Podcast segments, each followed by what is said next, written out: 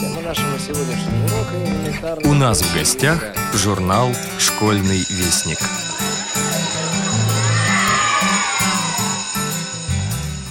Здравствуйте, дорогие слушатели Радио ВОЗ. У микрофона старший редактор журнала «Школьный вестник» Наталья Кочеткова.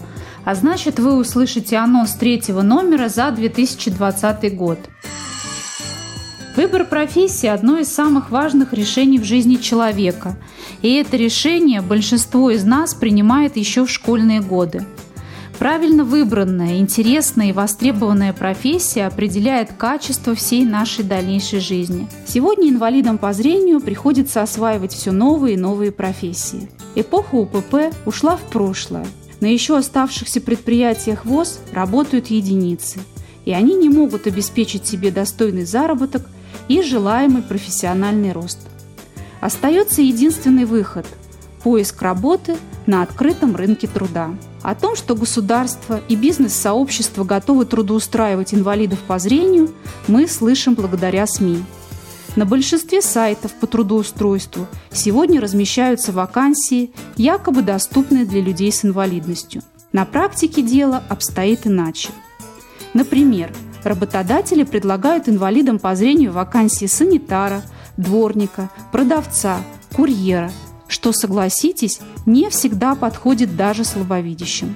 В основном же работодатели готовы принимать на работу инвалидов любой категории, но только не с проблемами зрения. Стремясь получить хорошую профессию, незрячие и слабовидящие выпускники школ поступают в ВУЗ или колледж. Но даже хорошее образование сегодня не гарантирует инвалиду адекватное понимание со стороны работодателя. И после долгих, безуспешных поисков работы иллюзии о достойном месте под солнцем постепенно рассеиваются. Незрячий выпускник вуза или колледжа понимает, что его возможности трудоустройства на открытом рынке труда очень ограничены. По статистике ВОЗ, лишь каждый пятый выпускник вуза или колледжа сегодня работает по полученной специальности. Даже если незрячий соискатель найдет подходящую вакансию, работодатель найдет массу причин, чтобы его не брать. Тем не менее, жизнь показывает, что несмотря на отсутствие своевременной помощи профориентологов и сложности при самостоятельном поиске работы – Российские незрячие и слабовидящие добиваются профессиональных успехов в сфере искусства, науки, спорта, литературы.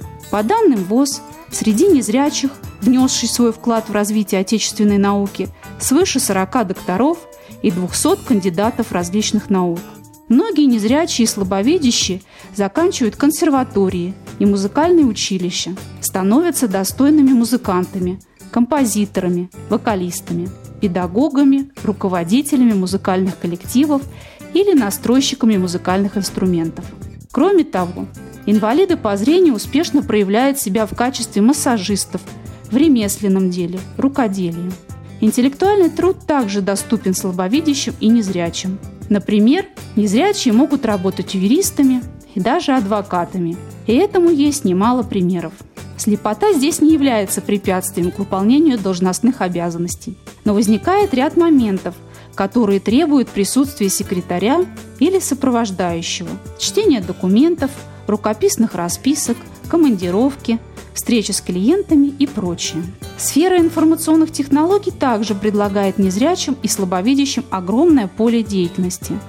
Это программирование, веб-дизайн, администрирование веб-сайтов и так далее – есть инвалиды по зрению и среди политиков, педагогов, общественных деятелей, индивидуальных предпринимателей. Подробно о ситуации на рынке труда для незрячих специалистов расскажет наш нештатный корреспондент Екатерина Шевичева в своем материале «Кем быть?». В этом номере мы разместили первую часть.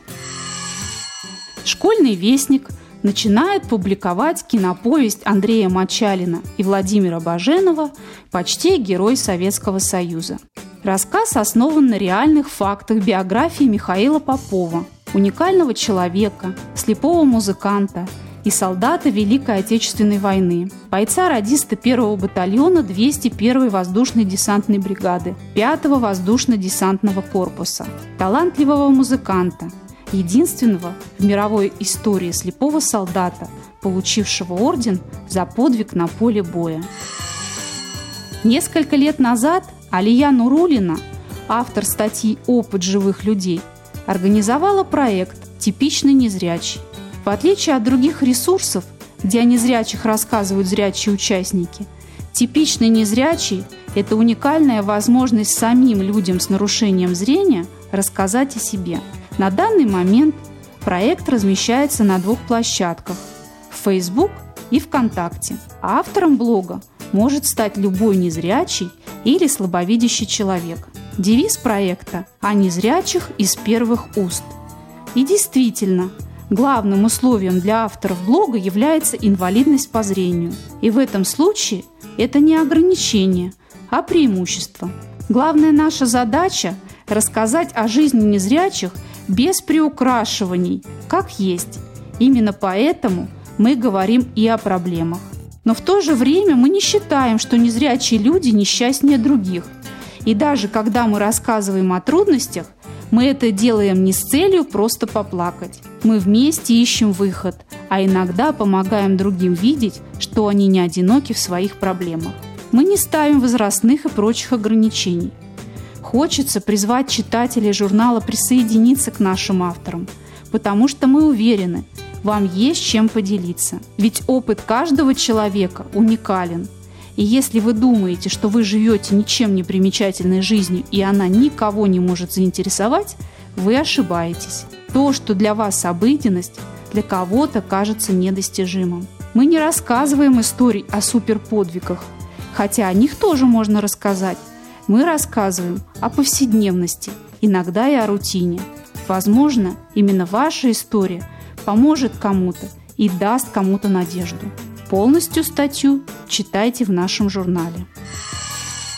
Владислав Куприянов в своей статье «Без прошлого нет будущего» расскажет нашим читателям о Народном музее истории Санкт-Петербургской региональной организации ВОЗ. Если будете с визитом в Петербурге, рекомендуем его к посещению. Петербург не зря называют культурной столицей – Неизгладимое впечатление оказывают на всех гостей города Эрмитаж, Русский музей, музеи Пушкина, Достоевского, Некрасова, Ахматовой и еще более 200 музеев. Но есть среди них один, который, как нам кажется, должен посетить каждый незрячий, оказавшийся в нашем городе. Это Народный музей истории Санкт-Петербургской региональной организации ВОЗ. Находится он на Петроградской стороне – на улице Шамшева в доме 8. В этом году ему исполняется 50 лет. Сегодня музей входит в состав Центра культурно-спортивной реабилитации Санкт-Петербургской РОВОЗ. Он является важным звеном в проведении реабилитационной работы среди незрячих Санкт-Петербурга и Ленинградской области. Главная наша задача показать на конкретных примерах большие возможности незрячего человека. Мы стремимся убедить незрячих людей, прежде всего недавно ослепших в том, что они могут преодолеть физический недостаток и стать полноценными членами общества. Как правило, сильное впечатление производят экспонаты музея на зрячих посетителей – Бытующее у большинства людей представление о беспомощности и неприспособленности к жизни незрячего человека сменяется удивлением и уважением, а вместо чувства жалости нередко приходит желание помочь. Экспозиция музея последовательно рассказывает посетителям об общественном движении слепых, начиная с конца XIX века и до наших дней.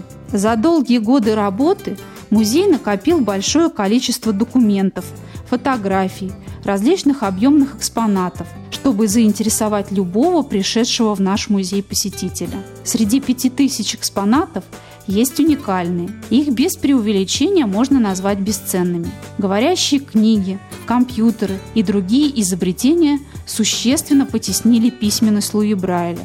Все меньше становится желающих и умеющих читать по Брайлю. Во много раз сократился выпуск брайлевских книг и журналов. Бывает, что и в специальных библиотеках читатель не находит выпущенных ранее книг по Брайлю. Но нельзя забывать, что благодаря Брайлю и его изобретению слепые во всем мире смогли учиться и приобщиться ко всем достижениям культуры.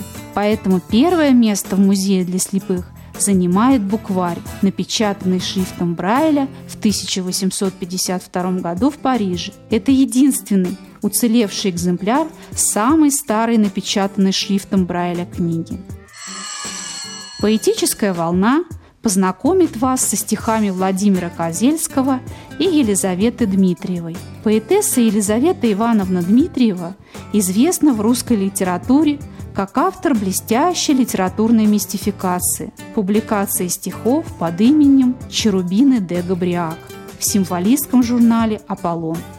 Серебряный век любил розыгрыши и мистификации, но это вышло за рамки развлечения в узком дружеском кругу и превратилось в значимое событие литературной и культурной жизни 1910-х годов.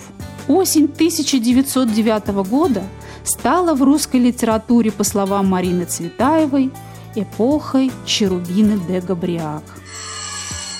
В рубрику для самых маленьких наших читателей «Азбуки Веди» вошли стихи Ирины Дружаевой и продолжение сборника рассказов Елены Амбросовой про Пашку. Ирина Дружаева. Кто Ягу обидел? Раз обидела старушка курьеногую извушку. Та ушла на край болота. Бабке первой неохота помириться. Не хочу я, так в лесу переночую. Разве кто Ягу обидит? Все боятся, кто увидит а к утру ее спасали. Бабку мошки покусали. Им бояться не дано, этим крохам все равно. Из зверей ты, из людей или сказочный злодей. Весел ты или грустный, был бы только вкусный. Далее идет окончание повести Татьяны Корниенко «Последний шанс», Начало читайте с 3 по 12 номера за 2019 год и в первом-втором номерах 2020 года.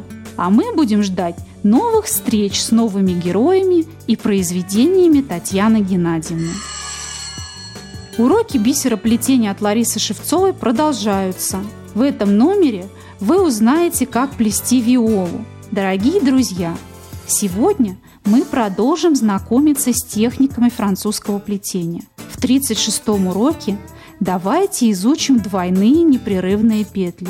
В этой технике мы можем сплести небольшие цветочки, бутоны, круглые листики и чашелистики. Можно использовать технику двойных непрерывных петель и при плетении деревьев и веток. В этом случае цветки вишни или яблони получатся гораздо крупнее – но в букетах или композициях это вполне допустимо. А мы, используя эту технику, сплетем сегодня виолу. При плетении этого красивого садового цветка мы также вспомним техники параллельного и игольчатого плетения. Продолжаю ждать от вас отзывов и пожеланий на электронный адрес редакции «Школьного вестника». Ваша Лариса Шевцова. Об эрмитажных котах и их привилегированном положении поведает нашим читателям Елена Денисенко. 25 октября 1745 года императрица Елизавета Петровна издала указ, согласно которому в Казани должны были сыскать 30 котов для ловли мышей и крыс невероятном количестве расплодившихся в царских покоях. Крысоловы императрицы посоветовали выписать их из Казанской губернии.